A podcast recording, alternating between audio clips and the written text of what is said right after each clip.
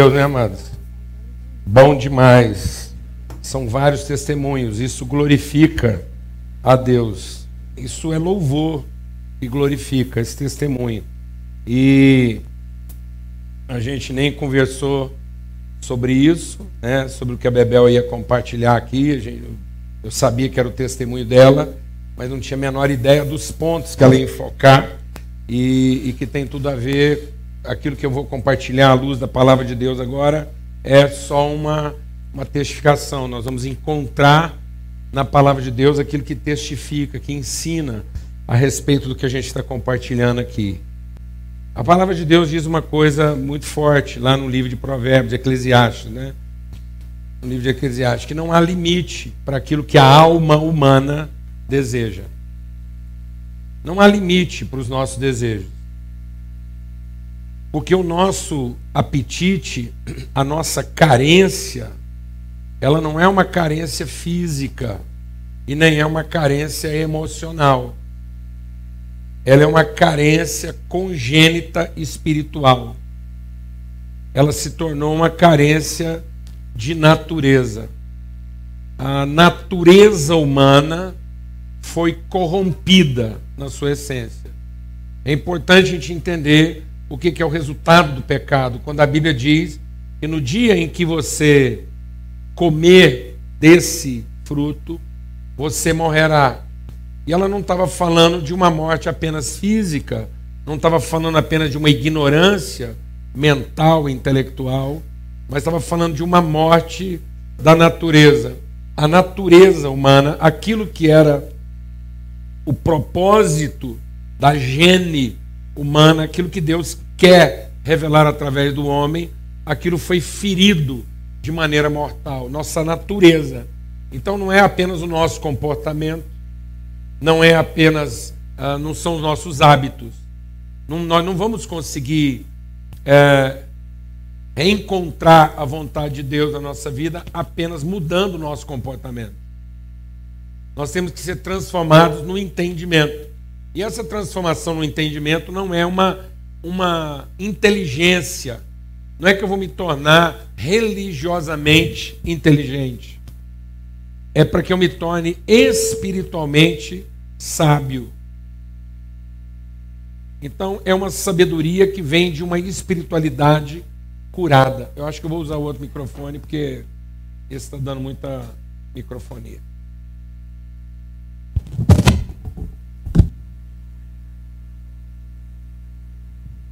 Depois a gente ajusta isso melhor. Então, então é uma sabedoria espiritual, não é uma inteligência religiosa. Nós vamos entender isso melhor. Então, à luz da palavra de Deus, o que, que acontece? Não há limite para o nosso apetite. Ontem eu peguei um táxi com o Alex, um jovem, 23 anos. E, e o Alex, Uh, a gente começou a conversar, comecei a conversar sobre a vida dele e como é que estava, como é que ele estava e tal. E aí fui perguntando como é que estava a vida espiritual dele. Ele falou: oh, já foi melhor. Eu já tive uma relação melhor com Deus, mas depois foram acontecendo muitas coisas e minha vida deu uma virada. Eu não estou tendo tempo mais e está muito corrido, mas eu nunca deixei. Presta atenção, o Alex é um filósofo que dirige um táxi, ele tem 23 anos. Ele é um antropólogo. Ele virou para mim e falou assim: Mas é o seguinte, mesmo não tendo, tendo uma vida com Deus, eu nunca deixei de fazer alguma coisinha para ele me ver.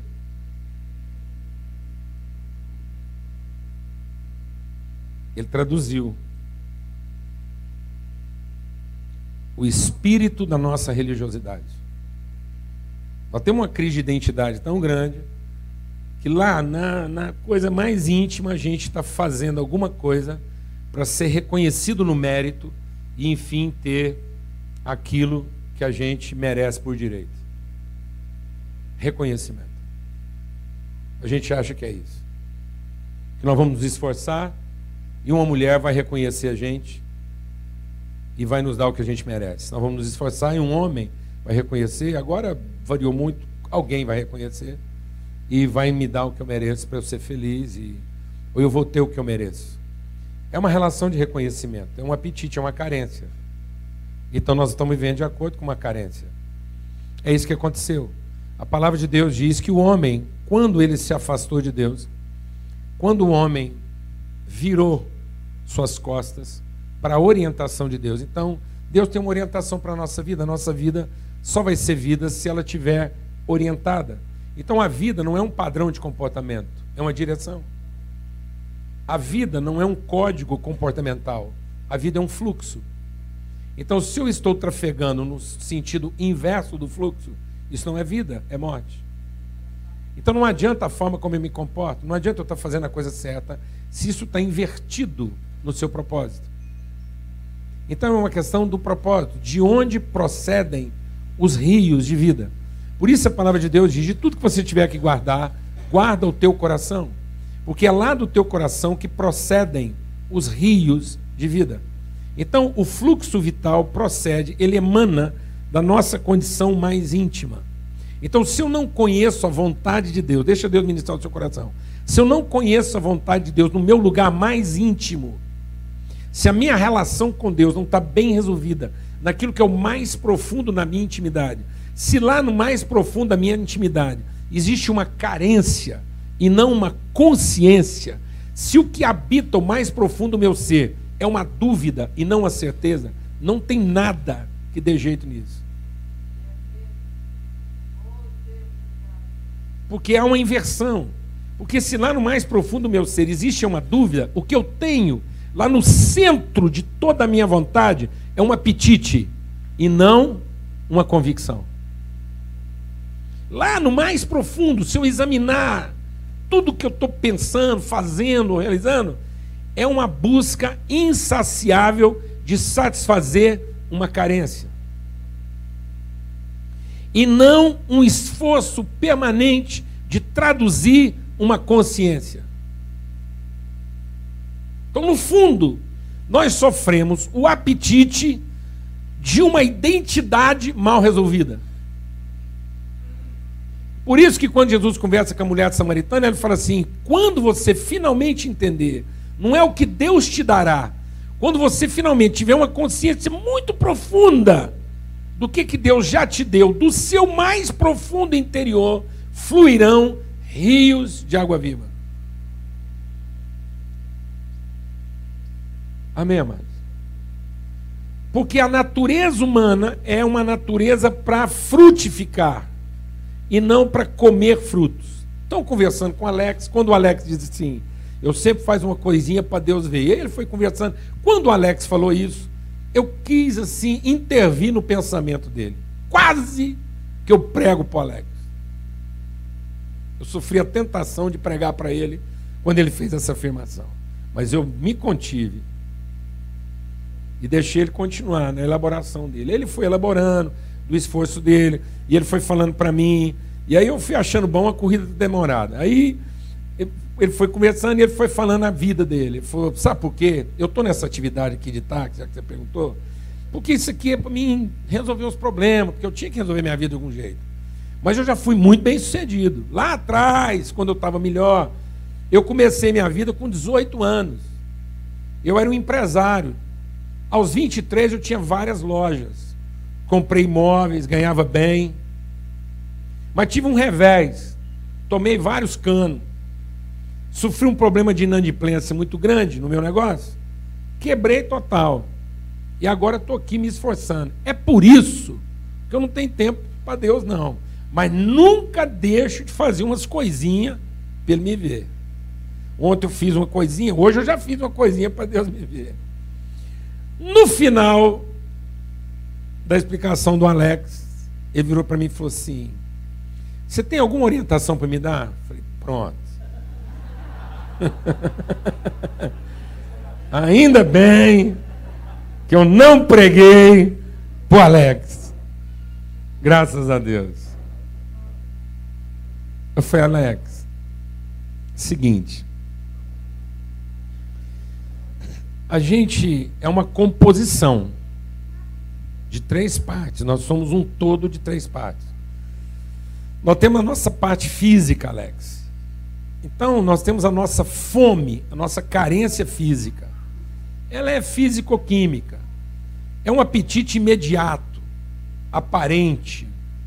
Ele é intuitivo, ele é espontâneo. Você percebe ele logo e quer resolver ele logo. Então, o nosso apetite físico, ele acontece a cada três horas. Você come alguma coisinha, daqui três horas você está com fome de novo. O que, que você faz quando você está com fome, Alex? Foi. Eu paro e vou comer alguma coisa. Então, você resolveu o seu problema imediatamente. Mas daqui três horas você vai ter fome de novo, então você vai viver esse ciclo físico. Depois você tem um outro tipo de carência de fome um pouco mais complexa e que não acontece de três em três horas. Acontece às vezes de três em três dias, de três em três semanas. É um processo mais lento. Você demora mais um pouco para elaborar, que é a sua carência emocional, afetiva, poética, intelectual.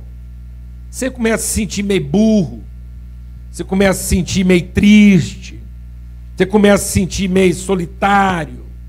Aí você vai lá e resolve isso. Aí você já não quer comer um sanduíche de qualquer jeito. Você já quer comer o sanduíche parado numa sombra, escutando uma música, porque não é mais só o físico que está com fome, é sua alma. Aí se a música for boa, você já fica mais tempo na sombra. Você quer ir num cinema, quer ler um bom livro, quer ver uma coisa bonita, quer ver um pôr do sol. E isso te resolve. Aí você já fica mais tranquilo. Talvez você vai querer ver o pôr do sol agora só daqui uma semana. Ou escutar uma música, mas tá lá. Só que, Alex, você tem uma fome mais profunda. Porque não é o seu físico que te sustenta. Não é o seu fi... não é são suas emoções que te sustentam. O que verdadeiramente se sustenta e mantém a sua parte mais essencial, mais fundamental e duradoura é o seu espírito. E isso está no seu lugar mais profundo. E essa fome, ela é tão lá no profundo e ela é tão complexa que ela não aparece como aparece a fome física, nem intelectual. Ela é mais demorada.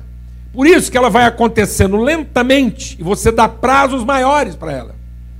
Você começa achando que você pode resolver ela com um mês, com seis meses, com um ano, mas ela está lá.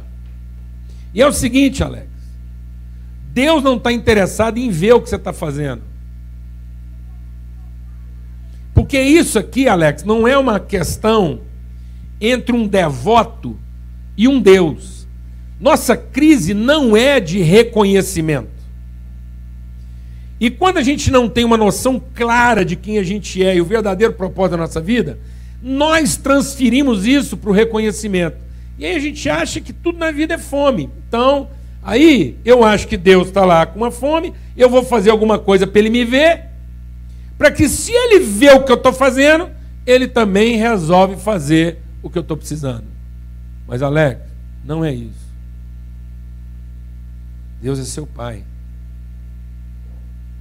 não é seu Deus. E Ele quer ter uma relação com você.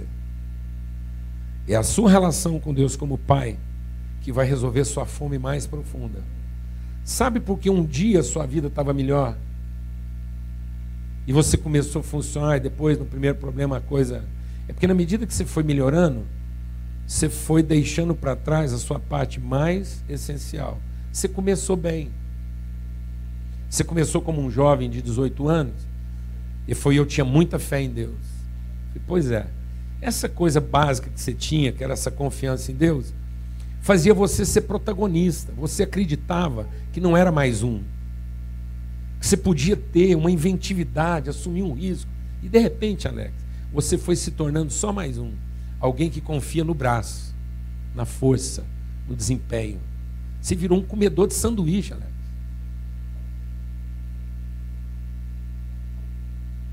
Nem boa música você escuta mais. E você está postergando, você está protelando. Porque agora, como alguém que depende do próprio braço, você é só mais um. Você acha que está fazendo diferente, mas você só faz mais da mesma coisa que todo mundo está fazendo. Você entrou para dentro da arena. E aí você está disputando com gente que pode mais ou menos que você. E agora você não depende mais do seu conhecimento, você depende da sua sorte. Mas quando você se reconciliar com Deus e voltar a dedicar tempo para aquilo que realmente interessa e importa, você vai recuperar seu protagonismo. Você vai ter revelação e perceber coisas que ninguém percebe. Você vai ser resposta em vez de deixar de ser carência. Amém, amados? E a gente teve ali um tempo com Deus. Se abraçou. E eu espero que o Alex tenha entendido. Eu falei para ele, falei, Alex, você está tentando resolver seu problema de forma invertida. Você está pedindo que Deus abençoe o seu braço e não que Deus o oriente. Amém, amados? O povo está vivendo de fome. Porque isso está na Bíblia. Deixe Deus ministrar o seu coração. A Bíblia diz que quando nós ignoramos o conhecimento de Deus, quando nós deixamos que o nosso espírito ande vagando, quando nós abdicamos de uma relação com Deus para ter conhecimento, nós fazemos do nosso ventre o nosso Deus. Então o que, que aconteceu com o homem lá no Éden? Deus queria, como Pai, habitar nossa consciência. Mas quando nós deixamos de querer a vontade dele e ser orientado por ele, e colocamos a nossa carência em primeiro lugar, a nossa a nossa percepção de divindade veio habitar o nosso ventre. Então Paulo escrevendo aos Colossenses, ele diz isso. Esses homens fizeram do seu estômago, do seu ventre o seu Deus. Então, sem perceber, nós somos regidos por carência. Então, por que, que às vezes você está sofrendo com o seu casamento? Porque você precisa dele. Não é o seu casamento que precisa de você. Você precisa dele. Por que, que a sua mulher te deixa infeliz? Porque você precisa dela. Por que, que o seu marido te aborrece? Porque você precisa dele. Por que, que a sua empresa muitas vezes te transtorna? Porque você precisa dela. E aí não há limite para essa fome. Por isso que quando a Bebel vai lá, num ambiente africano, ela percebe às vezes expressões mais espontâneas que a gente vai encontrando no nosso meio. Por que, que há uma sensação lá na África de que há mais amor? Não, não é que há mais amor. Há menos entulho sobre a alma. O mesmo amor que está lá, está aqui. Só que aqui esse amor está entulhado. Então lá a fonte, por mais que exista carência, o espírito está mais perto, porque tem menos lixo em cima dele. Você consegue perceber o espírito mais rapidamente, porque a fome o povo já esqueceu de tentar resolver. Lá talvez eles já perderam a esperança do sanduíche. Da música, então, nem se fala da arte, da poesia, esquece. Lá ninguém está esperando que você vai levar para ele um disco do Luan Santana. E que isso vai resolver o problema dele. Mas tem uma desgraça aqui, que tem gente, com todo o respeito que eu tenho pelo Luan Santana, escuto ele. Escuto isso tudo. Viajo na companhia de Bruno Marrone. Wilson Paim, você conhece? Não, eu conheço. Tem um CD com 30 músicas do Wilson Paim. Porque ele canta Trem do Pantanal.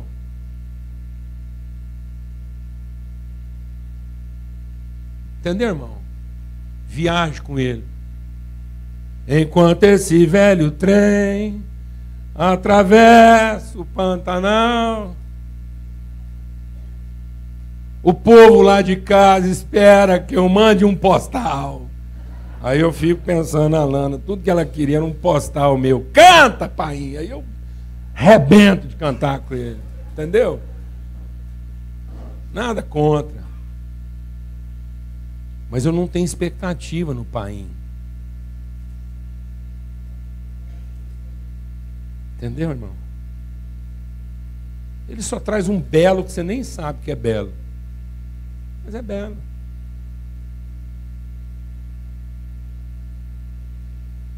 Canto com o DJ Homem. Aquele cara lá que canta lá, né? Você sabe o nome dele, é outro nome lá. Parece que é homem não sei o quê. Enfim, isso também não interessa. Amados, então você está lá num ambiente onde acabou a expectativa do pão, do remédio, da música, da arte, da beleza. Sobrou o quê? Aquilo que é a nossa fome mais básica. E que nos iguala. No fundo, nossa fome é de conhecer o amor na sua verdade. Só que na medida em que a gente não se dedica a isso, a gente vai se empanturrando de outras coisas. Ninguém está entendendo o que estou falando, amado? E aí nossa fome vai ficando sofisticada. Porque quando você está com a fome mesmo, mesmo, pão velho é manjar. Mas quando você está com aquele apetite básico, que você está chato, porque nada deixa a gente mais chato do que pouca fome. Entendeu? Entendeu? Porque se a gente tivesse com fome mesmo, a mulher era boa. Entendeu? Se a gente tivesse com fome para valer, o marido prestava. Só vai ficando ruim quando a gente tem pouca fome. Entendeu? A gente tem uma fome profunda, mas o apetite é básico. E a gente vai ficando sofisticado. E a nossa sofisticação vai deixando a gente assim chato. Aí não é qualquer coisa que serve. Então os meninos ficaram chocados, porque lá na África, um avan passou na vizinhança para trazer os meninos para o atendimento agendado. Foi isso, Paulo Neto? Então eles agendaram os atendimentos, depois a van passou buscando. Só que quando ela passou lá numa vila, a 44 quilômetros do atendimento, um dos meninos que estava agendado perdeu a van de manhã. E ele correu 44 quilômetros a pé. Das nove da manhã até as quatro da tarde para pegar o atendimento. Porque a alma farta pisa os favos de mel. Mas para quem está verdadeiramente com fome, o amargo é doce. É por isso que hoje a gente escolhe até a igreja para ir. Porque a gente é sofisticado. Não é mais qualquer coisa que serve. E se a mulher não for aquele sanduíche com o pão torrado na medida, com aquele queijo semi-derretido, do jeito que eu gosto, e com aquele presuntinho parma levemente cortado, não serve bem. Está complicando, querida. O negócio aqui é mais fino. Não é fino, não, mas é fresco.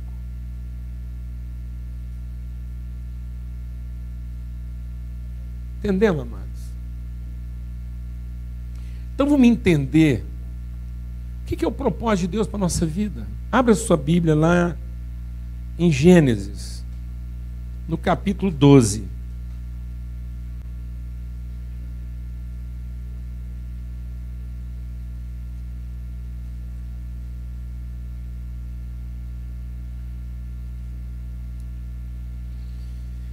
Porque quando a gente não entende, assim, quando a gente não é transformado no, na consciência, a gente vai viver na vida de forma intuitiva. E na nossa intuição, intuitivamente, deixe Deus ministrar o seu coração. Se o Evangelho não transformar a nossa consciência, a nossa intuição, nossa intuição humana, vai nos tornar religiosos. E religiosos, nós vamos pensar que somos espirituais. Porque nós estamos tentando resolver nossa fome de fora para dentro. Então nós vamos achar que algumas práticas religiosas, como o Alex dizia, vai resolver o problema dele. Até que a gente se depara com problemas que a gente não consegue resolver. Porque mais tarde, eu peguei outro táxi, com o Marcos, já um senhor. Comecei a conversar com o Marcos sobre a vida dele, o que, ele estava achando de trabalhar no táxi, quanto tempo ele estava ali. E eu percebi que o, Max, o Marcos queria desabafar, e ele foi desabafando. E ele foi ficando nervoso com a situação. E ele foi empolgando lá na conversa. Ele falou: Rapaz, o povo não tem noção, o que, é que a gente passa aqui não? Eu sou pedreiro. Mas só ser pedreiro não estava dando para resolver minha família, minha vida. Então eu estou fazendo isso aqui como atividade extra, estou lutando, estou correndo atrás. E eu só vim parar aqui pelo que aconteceu comigo, na minha casa. Minha filha de 20 anos foi fazer uma viagem com os parentes, o carro bateu, ela está tetraplégica. Mudou a nossa vida. Eu parei. Falei, Marcos, para. Vamos orar pela Camila. Vamos clamar misericórdia de Deus para sua casa.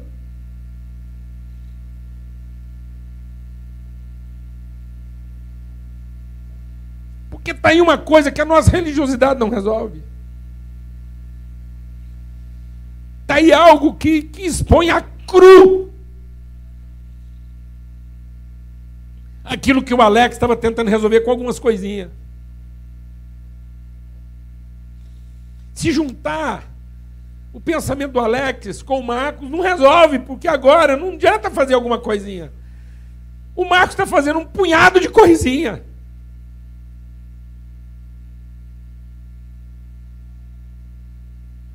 Então nós temos que voltar para o verdadeiro sentido da nossa vida, senão nós vamos ficar louco.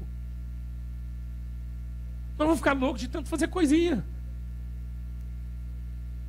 Nós vamos tentar satisfazer essa fome de um jeito que ela não se resolve. Porque não estamos entendendo o propósito de Deus. Então Deus um dia chamou um homem, no meio dessa confusão toda, ele chamou um homem. Lá em Gênesis 12 disse: Abraão, Gênesis 12: Abraão, sai da sua casa, da sua terra. Sai desse lugar. Você não vai conseguir compreender a vida. Deixa Deus ministrar o seu coração, irmão.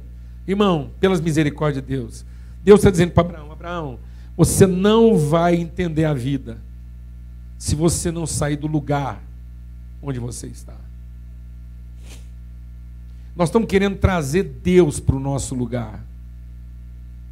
Nós estamos querendo arrastar Deus para a nossa problemática. Nós estamos querendo colocar Deus na nossa cozinha, fazendo sanduíche para nós. Tudo que nós queríamos era Deus fazendo sanduíche para nós todo dia.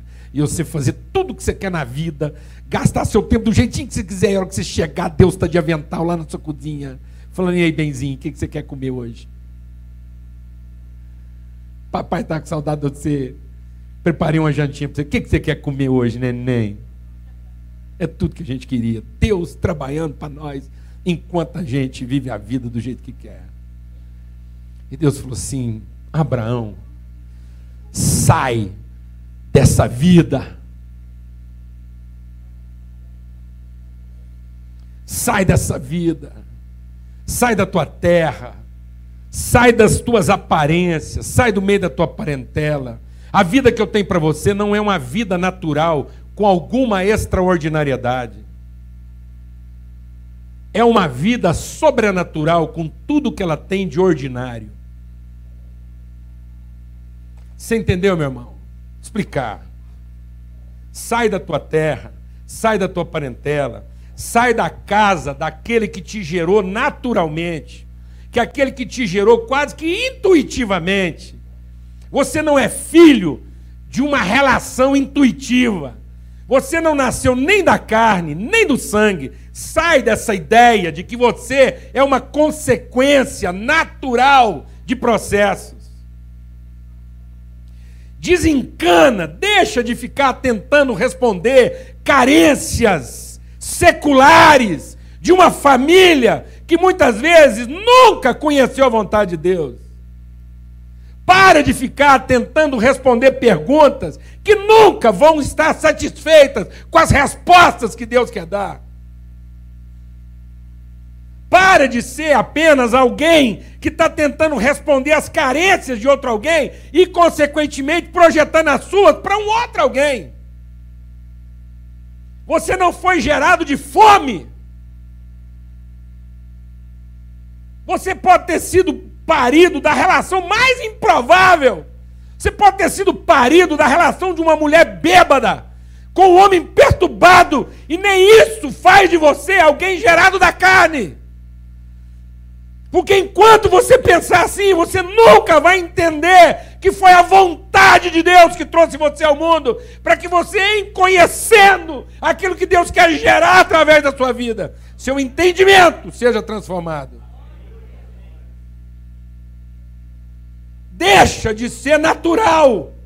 Porque quem é natural pensa naturalmente, quer resolver naturalmente, porque come naturalmente e trabalha naturalmente, e naturalmente o ser humano é carente.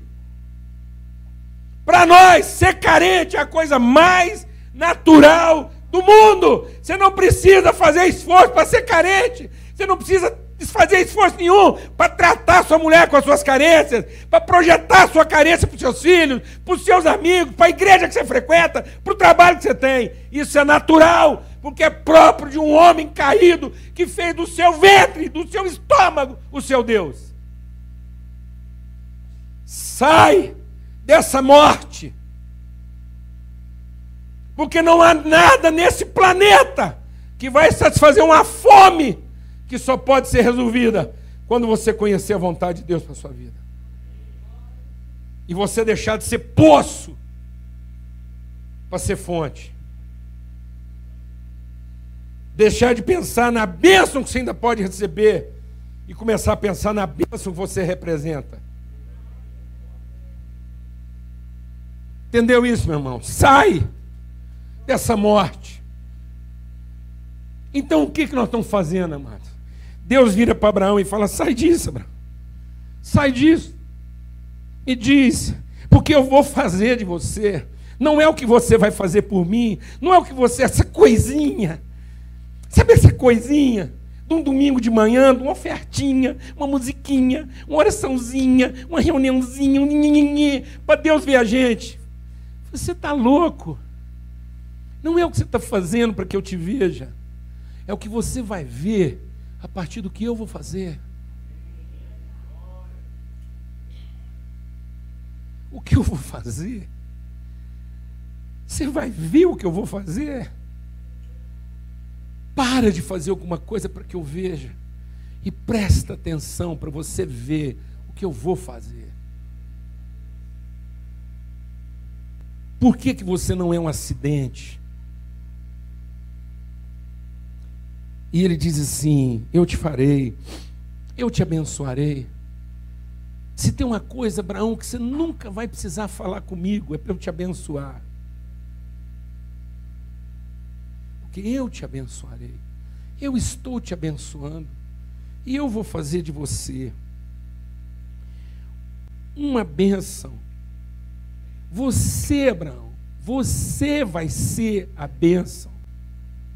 Não é o quanto você quer ser abençoado, é o quanto eu quero abençoar através de você. E aí ele diz: Eu te abençoarei, seja uma bênção, eu abençoarei os que te abençoarem, amaldiçoarei os que te amaldiçoarem, e em ti serão benditas todas as famílias da terra. Então deixa Deus ministrar o seu coração. Quando eu não tenho esse entendimento, eu estou esperando naturalmente que Deus opere extraordinariamente. Então a gente acha, pela religião, a religião faz a gente pensar que Deus vai operar extraordinariamente para que eu seja naturalmente satisfeito. Então eu trago um apetite natural e quero que Deus resolva isso extraordinariamente. Então, Deus, eu vou rezar aqui alguns dias, em dois dias, Deus vai entrar lá dentro da minha mulher e vai me entregar a mulherzinha que eu quero. Ah, que coisa extraordinária para satisfazer um cara naturalmente carente. Não, meu irmão, isso é o capeta que vai fazer por você. Quem está esperando respostas extraordinárias para um apetite que é naturalmente humano, só pode estar tá querendo que o capeta faça algo por ele. Porque Deus não opera assim. Deus está colocando em nós e gerando em nós uma condição sobrenatural para que eu coloque em ordem a bagunça que nós criamos.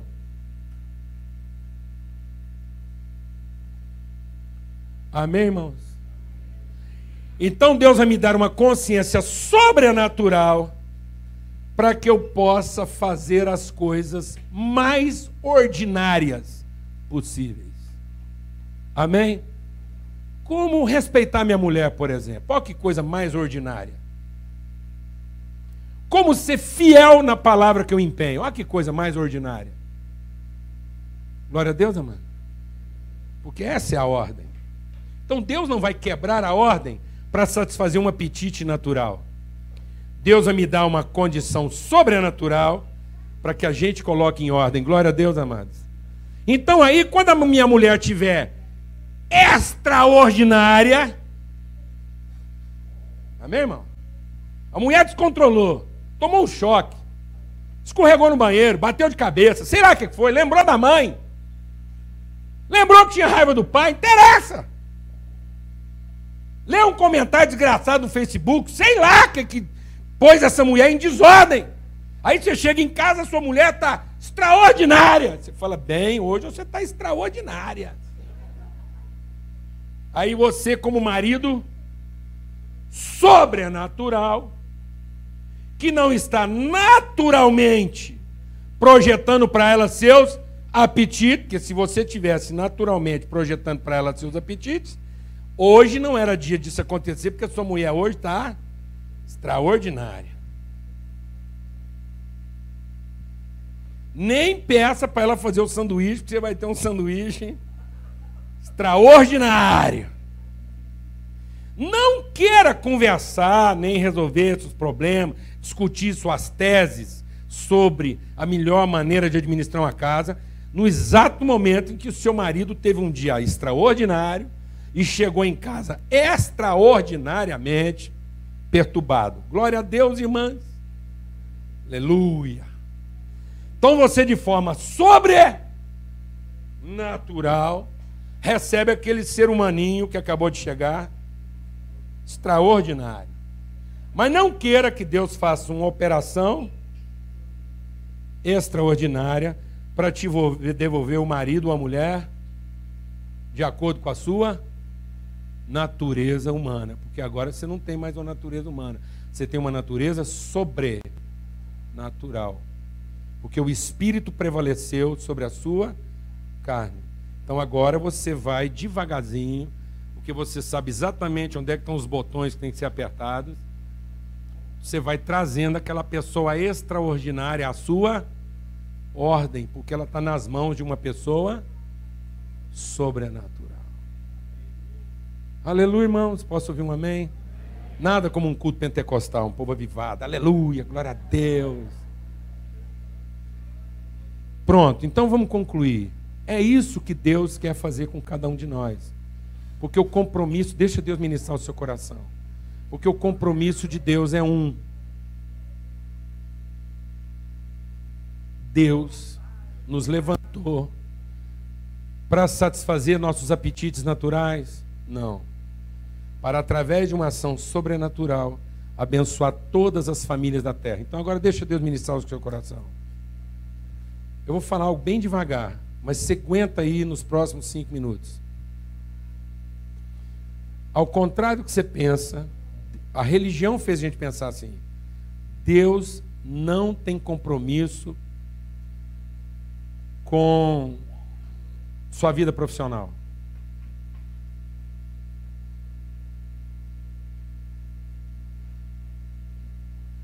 Deus não tem compromisso com o seu patrimônio. Não tem. Deus não tem compromisso com o seu casamento. Deus não tem compromisso nem com a sua saúde. A religião faz a gente pensar isso. mas ele não tem. Deus tem um único compromisso na terra: que as famílias sejam abençoadas. E Deus levantou os filhos dele para que as famílias sejam abençoadas. Isso quer dizer o seguinte: que se a sua empresa está comprometendo a forma como Deus pode abençoar as famílias através de você, ele é contra a sua empresa.